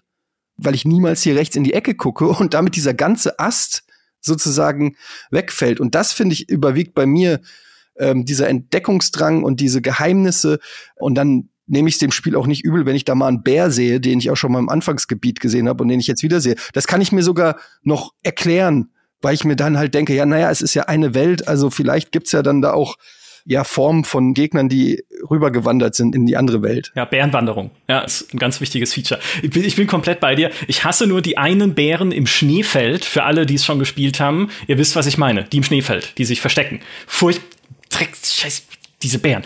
Egal, äh, Fabiano, bitte. Ja, ich wollte ganz schnell nochmal Eddie fragen, weil ich ihn gerade hier habe und alles, was er so erzählt, das ist halt genau mein Dilemma. Das klingt alles so geil, was er halt gerade sagt. Das klingt halt so richtig, richtig gut. Und es ist halt wahrscheinlich auch wirklich mega gut alles. Und deswegen wollte ich jetzt einmal mal fragen, weil du mir das wahrscheinlich auch am besten erklären kannst, als jemand, der so viel Passion dafür hat und was ja, wie vorhin ausgeführt, auch eine meiner Probleme ist mit diesem Spiel jetzt. Glaubst du denn, dass dieses überragende Weltendesign, was sie jetzt haben mit Elden Ring, dass das es unbedingt braucht, diese Souls-Altlast mit sich rumzutragen, dass man stirbt, seine Seelen verliert, wieder hinlaufen muss, die nochmal einsammelt oder die Runen verliert und nochmal einsammeln muss und im schlimmsten Fall sie sogar, sogar komplett verliert, wenn man vorher nochmal stirbt, weil das ist ja, das ist ja diese Art von Gängelung quasi, die, die es mir schwer macht, bei dem Spiel dauerhaft Spaß zu haben, obwohl ich dieses ganze Weltendesign, wie du es beschrieben hast, einfach mega geil finde. Das klingt halt, alles, was Etienne gerade gesagt hat, finde ich ultra gut. Und äh, das war ja auch der Grund, warum ich angefangen habe zu spielen, weil ja die Kritiker und die Fans das auch so beschrieben haben. Und das wollte ich, will ich halt eben auch erle erleben. Und ich spiele es ja auch immer wieder, weil ich irgendwie immer hoffe, mich trotz dieses Souls-Designs an diesen Punkt noch zu bringen, dass ich halt allein durch die Welt so motiviert werde, das zu vergessen, dass das da ist. Aber braucht es das denn überhaupt? Also was gibt es diesem Spiel, darauf zu beharren? Ja, meiner Meinung nach gibt es dem Spiel einfach eine Gravitas, eine, eine, eine Gewichtung einfach, dass du nicht einfach wie in anderen Spielen durch die Welt tänzeln kannst und wenn du stirbst, ist es egal.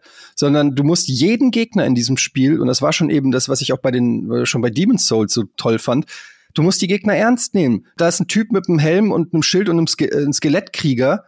Ja, wieso solltest du denn einfach an dem vorbeilaufen können ohne irgendwelche Konsequenzen zu fürchten. Das ist ein Skelettkrieger, der haut dir halt den Arsch auf, wenn du, wenn du dich nicht verteidigst. Ich mag, dass jeder Gegner ernst zu nehmen ist, dass die Spielwelt ernst zu nehmen ist und dass etwas at stake ist, äh, wie sagt man, dass du was verlieren kannst. So, ja. Gleichzeitig ist es nicht so, dass ich nicht auch Frustmomente habe bei den Souls-Spielen. Im Gegenteil, ja. Also, wenn man meine Let's Plays sieht oder so, da wird geflucht. Ein Glück schlafen die Kinder meistens schon, ja. Es ist nicht so, dass das alles immer nur Fun oh Fun in dem Sinne ist, ja. Aber du musst halt wirklich arbeiten für deine Erfolge. Du musst die dir erarbeiten. Und das ist, finde ich, einfach, das macht es für mich persönlich den Reiz eben auch aus, dass ich weiß, okay, ich muss immer abwägen. Ich habe jetzt noch zwei Estus Flas. Meine Energie ist halb leer. Da vorne sind sieben Skelette, die hauen ganz schön rein. Bringe ich jetzt meine Schätze, die ich jetzt gefunden habe, sagen wir mal in Form von Seelen, bringe ich die in Sicherheit, level mich auf, dann habe ich aber das Problem, dass die Gegner wieder da sind. Oder aber gehe ich das Risiko ein und nehme den Kampf mit denen auf. Wenn ich es schaffe, habe ich Progress. Wenn ich es nicht schaffe, bin ich wieder bei bin ich vorne. Also dieses Abwägen finde ich ist ein elementarer Teil dieses Spiels und dass es eben so schwer ist, dass du merkst, okay, scheiße, jetzt bin ich hier gesteuert, jetzt habe ich schon wieder ein paar tausend Seelen verloren.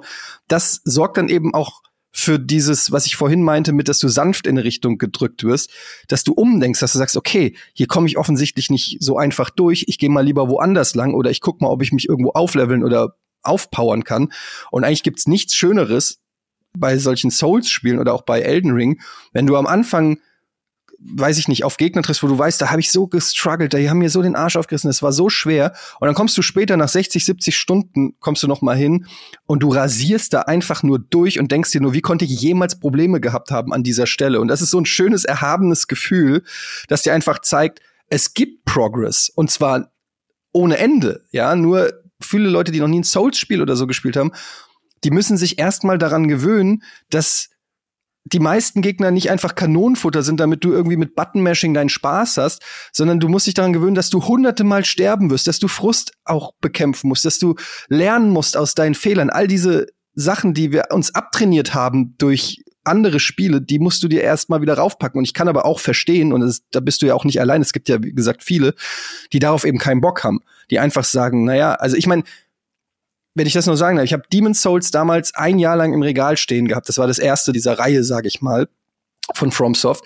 Und ich hatte dann gelesen, alle haben das gefeiert. Oh, es ist so ein tolles Spiel, so ein tolles Spiel. Dann habe ich es mir damals gekauft, habe es gespielt und bei Demon's Souls ist es noch viel härter als Elden Ring und hab schon dieses erste Level, was du schaffen musst, um überhaupt aufleveln zu können. Ja, du musst das erste Level komplett durchstehen und den ersten Boss packen, um überhaupt hochleveln zu können, also um dich besser machen zu können. Ich habe es nicht geschafft. Ich habe das Spiel in die Ecke gefeuert und ich habe gedacht, ach kommt, ihr spielt das alle nur, um angeben zu können, wie toll ihr seid. Ja, dann habe ich es ein Jahr stehen lassen und nicht angerührt und war richtig sauer auf dieses Spiel und auf alle, die es cool fanden. Und dann habe ich irgendwann habe ich es noch mal rausgeholt und gedacht, was was sehe ich nicht? Was verstehe ich? Genau ähnlich wie du gerade, ne? Was verstehe ich nicht? Warum mögen das alle? Warum hasse ich so? Warum mögen es alle? Und dann habe ich es nochmal in Angriff genommen. Und dann habe ich mich da durchgebissen durch dieses erste Level und irgendwann hat's Klick gemacht und es war wirklich, als ob ich das Licht gesehen hätte, dass ich wirklich sage, okay, ich glaube, ich habe jetzt verstanden, wie ich dieses Spiel spielen muss. Und von da an habe ich diese Reihe geliebt und gleichzeitig konnte ich mit anderen Spielen viel weniger anfangen, weil ich endlich gecheckt habe, dass das Scheitern so dazugehört. Man muss sich nach vorne scheitern im Prinzip bei Souls-Spielen. Ich habe noch eine Ergänzung dazu noch kurz, weil das ist die eine Seite des Souls-Mindsets, stimme ich dir 100% zu. Ich bin ja auch jemand, der jetzt gerade so ein bisschen diese Reise macht, so der entdeckt jetzt, ich habe schon mal Bloodborne ein bisschen gespielt gehabt, aber sehr viel mehr nicht, weil sie mich auch immer ein bisschen, aber ich weiß von mir selbst, dass ich nicht frustresistent bin, deswegen bin ich ihnen immer ausgewichen. Und ich lerne es jetzt auch gerade. Und es ist vielleicht dann gar nicht so doof in meinem Fall, dass live in einem Stream zu tun, wo ein Chat da ist, der mir schlaue Tipps gar nicht so konkret in Elden Ring, sondern zum Souls-Mindset an sich geben kann. Und da ist noch eine andere Seite der Medaille, die man in anderen Spielen ja gar nie so macht. Weil ich hatte auch so Punkte, wo ich dachte, okay, jetzt habe ich hier diesen, diesen Boss da unten und der tötet mich, das ist okay. Aber jedes Mal, wenn ich neu zu dem hin will, muss ich nochmal diese fünf Ratten auf dem Weg davor töten. Und das ist unglaublich langweilig, habe ich keine Lust drauf. Und dann sagen sie im Chat so, ja Maurice, renn einfach an ihnen vorbei. Das ist absolut Teil der Sache. Renn einfach durch zum Boss. Das ist voll darauf ausgelegt. Du musst sie nicht jedes Mal neu töten. Du kommst daran vorbei. Die sind zu langsam. Geh einfach durch. Und ich so, ach, okay. Ich bin halt irgendwie voll Mindset, immer alles, was ich sehe, muss ich auch abmetzeln. Ne? Vielleicht habe ich zu viele Hack and Slays gespielt, aber du kannst halt auch voll viele Gegner einfach umgehen. Das Spiel öffnet dir auch Abkürzungen, sobald du mal weit genug gekommen bist in vielen Sachen. Und dann stirbst du zwar einmal und denkst, ah, jetzt muss ich alles nochmal machen, wofür ich gerade eine halbe Stunde gebraucht habe. Und merkst, nee, du bist jetzt in drei Minuten wieder da, wo du gerade warst. Weil jetzt hast du einen Aufzug freigeschaltet davor und so. Oder so Zeugs. Also ich fand das auch so. Es ist, es ist dann doch weniger repetitiv, als man denkt, weil es clever designt ist und weil du eben wirklich mal sagen, zum Beispiel eben die, die sieben Skelette von vorhin, ne? Manchmal kannst du auch einfach vorbeirennen an den sieben Skeletten, wenn du gerade keinen Bock auf sie hast. Ja, es gibt ja die Möglichkeit, ja Probleme auch kreativ zu lösen. Eda hat es vorhin schon gesagt, dadurch, dass es sehr unterschiedliche Spielweisen ermöglicht. Und auch ich hatte gestern eine Stelle, wo ein Gegner ist, der dich schon auf sehr hohe Entfernung sieht und beschießt mit so Fernkampfgeschichten. Und ich bin einfach wahnsinnig schlecht im Ausweichen. Also ich habe da das Timing einfach nicht richtig drauf ja, ich könnte es lernen, aber das möchte ich nicht. dann, bin ich, dann bin ich jetzt einfach mal lernresistent. Da sterbe ich lieber. Genau, eben. Dann lerne ich halt meine Lektion auf die Art und Weise. Aber was mir dann irgendwann eingefallen ist, ist, Moment mal, ich spiele ja einen Zauberer und ich habe so einen Zauberspruch gefunden, der mich so halb unsichtbar macht. Und wenn ich den benutze, komme ich viel näher an dieses Viech ran, bevor es anfängt, mich zu beschießen. Dann muss ich vielleicht noch einmal gut ausweichen. Das habe ich dann geschafft. Und dann bin ich hinter einem Vorsprung, so dass mich dieses Fernkampffeuer nicht mehr treffen kann und bin an diesem Gegner vorbei und habe diese Stelle bezwungen mit, ja, okay, es war jetzt eine simple Lösung, nur den Unsichtbarkeitszauber einzusetzen. Vielleicht hätte man da vorher schon mal drauf kommen können. Aber ich fühle mich einfach gut. Es war ja schon oft auch was, was wir im Podcast besprochen haben. Das gibt dir halt diese Selbstwirksamkeit. Hey, ich habe die Lösung gefunden. Was ja auch einer der Gründe ist, dass ich immer sage, bitte, obwohl es unser eigenes Geschäftsmodell bei der GameStar jetzt untergräbt, aber liest keine Guides oder zumindest wenn ihr halt entsprechend gepolt seid wie ich, liest keine Guides zu Elden Ring, sondern versucht Situationen selbst zu meistern und auch Rätsel selbst zu lösen, weil es so viel befriedigender ist. Es gibt auch eine Stelle mit einem Zauberturm, meine Frage, ich bin verzweifelt fast, bis ich dann rausgefunden habe, wie man da reinkommt, aber es hat geklappt. Und ich habe die Lösung gefunden und was ist das für ein tolles Gefühl? Also einfach dieses, hey, nicht gleich irgendwie ins Wiki schauen, zumindest wenn man die Zeit hat, wenn man eine Familie hat und so, ist es auch immer ein bisschen schwierig. Dann ist es klar, dass man halt dann auch mal irgendwie sich Tipps holt. Aber wenn man die Zeit hat, dieses Spiel genießen zu können, dann sollte man sie sich nehmen. Und das Zweite, ich weiß, wir sind eigentlich schon über unsere Zeit bei diesem Podcast und eigentlich war ich derjenige, der gesagt hat, wir müssen pünktlich aufhören. Aber ha, ha, von wegen, von wegen. Das Zweite, auch das äh, würde ich unterschreiben, diese Welt und dieses Reset-Prinzip von Dark Souls, ne, dass man immer wieder neu aufersteht, das trägt für mich ganz massiv auch zu dieser Motivation bei, weil ich in dieser Spielwelt eine stete Anspannung verspüre. Einfach. Weil ich, selbst wenn ich gerade irgendeinen Runenboss, also einen von den Hauptbossen im Spiel, mit relativ wenig Problemen gelegt habe, kann direkt danach in einem simplen Gang so ein dummer Geisterritter um die Ecke stehen, der mich einfach wegbrezelt. Und immer auch wieder dieses Gefühl zu haben, hey, ich muss hier vorsichtig sein. Jeder Schritt ist bedeutsam und damit ja auch jeder Fortschritt, wenn ich stärker werde. Und das war auch was, was ich nie verstanden habe an den Dark Souls Spielen. Ich hasse sie eigentlich auch bis heute noch, weil ich einfach keine Frusttoleranz habe. Aber jetzt dank Elden Ring habe ich es endlich kapiert, das ist integraler Bestandteil der Art und Weise, wie From Software Spiele macht. Und deshalb verstehe ich auch diese zwei sehr konträren Pole in der Schwierigkeitsgrad-Diskussion, ne, wo der eine sagt, hey, ein niedrigerer Schwierigkeitsgrad ist aus Gründen der Barrierefreiheit vielleicht eine gute Idee. Ich finde aber, beide Sachen sind auch schwer zu vermischen. Barrierefreiheit, wenn ich motorische Einschränkungen habe, wenn ich das Gamepad nicht so drücken kann, wie es vielleicht andere Menschen können, das zu erleichtern, fände ich heutzutage eigentlich schon selbstverständlich. Aber beim Schwierigkeitsgrad kann ich zumindest die Argumentation dann auf beiden Seiten verstehen, dass man auch sagt, es ist schon bewusst so designt, wie es designt ist, um ihm einfach, und ich finde das Wort so fantastisch, um ihm diese Gravitas zu geben. Um ihm dieses Gefühl zu geben, jedes Ding, was ich mache, ist bedeutsam, selbst wenn ich in irgendeinen Dungeon gehe und da nur ein, ein Kratzen höre oder ein Atmen höre und dann, bevor ich durch die Tür gehe, so typisch so erstmal die Third-Person-Kamera nach links drehe, um zu gucken, was ist hinter der Ecke, nach rechts drehe, okay, ist da ein Viech, ich guck nach oben. Ich guck, so wie ich es mache, wenn ich, weil ich eine Spinnenphobie habe, in einen Raum gehe, manchmal, wenn ich weiß, da könnte eine Spinne drin sein, erstmal gucken, ist hier eine und dann rein. So geht's mir auch teilweise bei den Dungeons einfach. Aber es fühlt sich gut an. Und es fühlt sich gut an, das dann zu meistern. Aber nur so hast du ja auch einen Respekt vor einem Dungeon. Also du, das finde ich ja das Geile. Du gehst in den Dungeon und denkst dir, oh oh, ach du Scheiße, was erwartet mich jetzt hier? Und wenn man sich mal so in diese Welt entführen lässt und ich mir vorstelle, okay, ich bin jetzt dieser Ritter und ich bin jetzt hier unterm Feuerberg und habe hier eine riesen verstaubte Tür aufgemacht und da geht ein Fahrstuhl runter. Ja, natürlich bin ich dann vorsichtig.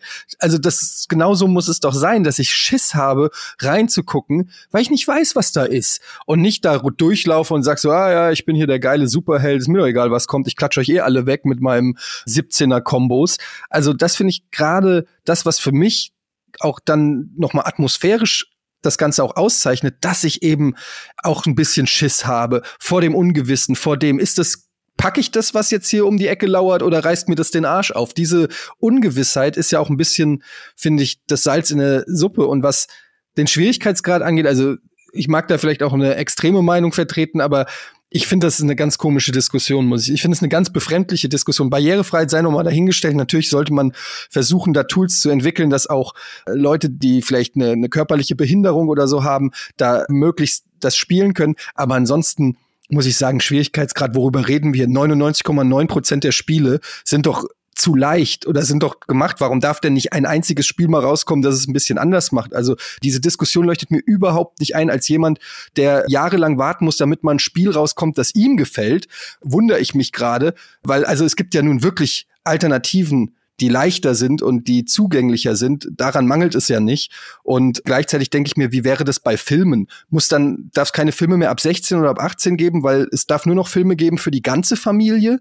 Ist das, wo wir uns hinbewegen, dass Spiele nur noch für alle sind? Warum, ich meine, Maurice, du spielst Crusader Kings, das kann, würde jetzt wahrscheinlich auch einem Sechsjährigen zu komplex sein und sagen, damit kann ich nichts anfangen. Sollen wir das runterdampen? Sollen wir jetzt die sechsjährige Version für Crusader Kings machen? Das finde ich komplett falsch. Es muss Spiele geben, die Ecken und Kanten haben, die nicht für jedermann sind. Und ja, wenn es dir dann zu schwer ist oder zu komplex, mir ist Crusader Kings auch zu komplex, dann okay, dann entweder ich fuchs mich rein und komme in den Genuss dieser Komplexität und dieser komplexen Spielmechanik, oder ich sage, nee, ist mir zu anstrengend, ich will mich da nicht reinfuchsen, dann kann ich es halt nicht spielen. Aber ich würde never ever verlangen, dass Crusader Kings sich verändern muss. Entweder ich verändere mich oder ich spiele was anderes, weil es gibt eine Million Strategiespiele, die ich dann spielen kann, wenn mir Crusader Kings zu komplex ist. Und es gibt eine Million Open-World-Spiele, die ich spielen kann, wenn mir die Welt von Elden Ring zu schwer ist oder wenn mir Souls-Spiele zu schwer sind. Aber dass alle sieben Jahre oder alle fünf Jahre FromSoft mal äh, ein Spiel rausbringt, was ein bisschen anspruchsvoller ist und dann die Leute rumheulen und sagen, das ist mir zu schwer, es sollte aber auch für Leute spielbar sein, die keine Lust haben, äh, das Spiel zu lernen. Sorry, Leute. Also dann spielt bitte was anderes und lasst uns dann den uns anderen zwölf Millionen Lasst uns doch dann bitte den Spaß. Fabiano, dir würde ich gerne das letzte Wort überlassen. Glaubst du, du spielst es nochmal? Oder was müsste passieren, damit du Elden Ring noch eine Chance gibst? Oder ist das Ding für dich gegessen? Äh, nee, das ist schon passiert. Das war gerade sehr therapeutisch, dieses ganze Gespräch tatsächlich. Also wirklich, du hast es am Anfang angedeutet, das ist mega hilfreich für jemanden wie mich gerade, dem einfach der Zugang fehlt, der gar nicht sagt, dass er das blöd findet, sondern der an sich selber merkt, dass ihm der einfach der Zugang fehlt zu diesem Spiel. Vielleicht spielst du erstmal ein anderes Souls-Spiel vor Elden Ring. Ich meine, es ist natürlich jetzt auch das Magnus Opus, irgendwie so, es ist natürlich jetzt auch von allen Souls-Spielen, die FromSoft gemacht wird, das größte und komplexeste, würde ich sagen spiel doch erstmal Bloodborne, wobei das macht natürlich jetzt oder Dark Souls 3 oder so oder das Demon Souls Remake oder so. Ja, ja ich habe ja Dark Souls mal probiert. Dark Souls habe ich bis Blighttown gespielt, also. Wobei ich gleichzeitig schon finde, dass Elden Ring eigentlich auch ein gutes ist, um reinzukommen. Also gerade wegen dieser Freiheit, dass du Du musst ja nie feststecken in Elden Ring, wenn du nicht willst. Im Gegensatz zu manch anderem Souls-Spiel, glaube ich. Du kannst ja immer sagen, okay, ich habe noch wahrscheinlich ungefähr 20 Stunden Open World in die andere Richtung, die ich erkunden und leveln kann, weil ich bin da ganz anders gewesen als Fabiano zum Beispiel. Ich habe halt Market habe ich halt mega easy weggemacht, weil ich halt nicht gesagt habe, ich mache jetzt da knallhart den Boss und so und wenn ich da 20 mal sterbe, passt das. Nee, ich habe halt davor 20 Stunden jede Ecke durchkämmt und war halt dann so overlevelt, als ich zu dem kam und das geht ja auch und das geht da glaube ich leichter als in anderen Souls Spielen. Aber kommt drauf an, was dich natürlich stört. Wenn die Open World das Problem so ein bisschen ist, dann könnte ein älteres Souls-like, das die eben nicht hat, vielleicht tatsächlich ein besserer Einstieg sein. Ja, ich glaube tatsächlich, ich könnte jetzt hier, wenn wir nicht diese ähm, Zeitbegrenzung hätten, noch sehr viel länger. Ich habe ein bisschen das Bedürfnis, jetzt hier nicht abzubrechen, nur damit man dann sagen kann, oh, wir haben heute so große Durchbrüche erzielt bei dir, Fabiano. Das fände ich sehr schön. Aber es geht leider nicht. Wir sind ja leider am Ende der Zeit. Ich glaube, ich habe noch sehr viele andere Altlasten, weil bei mir Souls ist, glaube ich, was, das, bei mir kommt da sehr viel zusammen. Also es ist nicht nur eine Sache, die mich blockiert, sondern ich glaube, da sind sehr viele Sachen, die aufeinander kommen. Zum Beispiel, dass ich auch ein Spieler bin, der sich selber Sachen immer schwieriger macht, als sie eigentlich sein sollten, weil ich auch, wie Eddie sagt, finde, dass die meisten Spiele zu leicht sind und ich mache mir die Spiele meistens selber schwieriger und ich glaube, ich mache das ein bisschen auch bei bei Elden Ring. Aber das würde jetzt zu weit führen, wenn ich noch ganz viele andere Sachen anspreche, die bei mir persönlich für Probleme sorgen. An dieser Stelle erstmal hilft es mir schon, dass zum Beispiel Eddie auch erzählt hat, dass er ja selber Probleme hatte, bei Demon's Souls reinzukommen. Und ich, ich werde es auf jeden Fall jetzt nochmal spielen. Also das hat bei mir schon was ausgelöst. Dieses Gespräch gerade hat mir geholfen, jetzt nochmal Motivation zu fassen, es nochmal zu probieren und vielleicht wirklich dieses Mindset mir anzutrainieren, weil das ist wahrscheinlich echt das Problem. Man muss sich das Mindset antrainieren. Man muss sein Gehirn darauf schulen, Glückshormone auszustoßen, weil noch sind die bei mir zu gering, wenn ich einen Boss lege, auch wenn er schwer ist. Aber die Glückshormone am Ende eines Bosskampfes rechtfertigen bei mir noch nicht den Aufwand, den ich in den Kampf stecke. Aber vielleicht kommt das noch. Vielleicht kann ich das wirklich antrainieren und das probiere ich einfach. Und das ist, äh, das nehme ich jetzt aus diesem Gespräch mit. Also als der, der die größten Kontraargumente gegeben hat und am meisten gemoppert hat, habe ich am meisten profitiert von diesem Podcast und ich hoffe, die Leute da draußen auch. Das ist doch schon mal was. Wir werden den Fortschritt überprüfen. Wir machen einfach nochmal einen Überprüfungspodcast in einem halben Jahr oder sowas, was jetzt mit dir weiter passiert ist. Wie gesagt, ich will ja nicht auch jede, auch darüber haben wir ja gesprochen, ich will nicht jede Schwäche und jedes Ding, was halt Elden Ring anders macht als andere Spiele und vielleicht die man auch nicht mögen kann, wegdiskutieren mit, hey, da brauchst du das richtige Mindset für und du musst da irgendwie reinkommen. Aber ich kann trotzdem diese Erfahrung sehr gut nachvollziehen, weil auch ich bin kein Fan von Dark Souls. Ich mag diese Spiele nicht. Ich habe sie probiert, die Skelette haben mich fertig gemacht, ich bin rausgegangen und hatte keine Lust mehr und dann habe ich nämlich auch weiter Crusader Kings gespielt. Also, ne, das war auch immer so ein bisschen eine Schocktherapie für mich, wo ich dann dachte, nee, ich gehe wieder zurück in meine Comfortzone und spiele halt Stellaris dann, wo ich mich einfach besser auskenne, aber Elden Ring durch seine Struktur, durch die Art und Weise, wie die Welt halt dir erlaubt, wie Maurice gesagt hat, auch überall hinzugehen, auch wenn du mal irgendwo festhängst. Hey, dann gehe ich halt mal nach Kaled und lass mir dort irgendwie einen in die Fresse geben, wenn ich hier nicht weiterkomme, gerade in Leonia.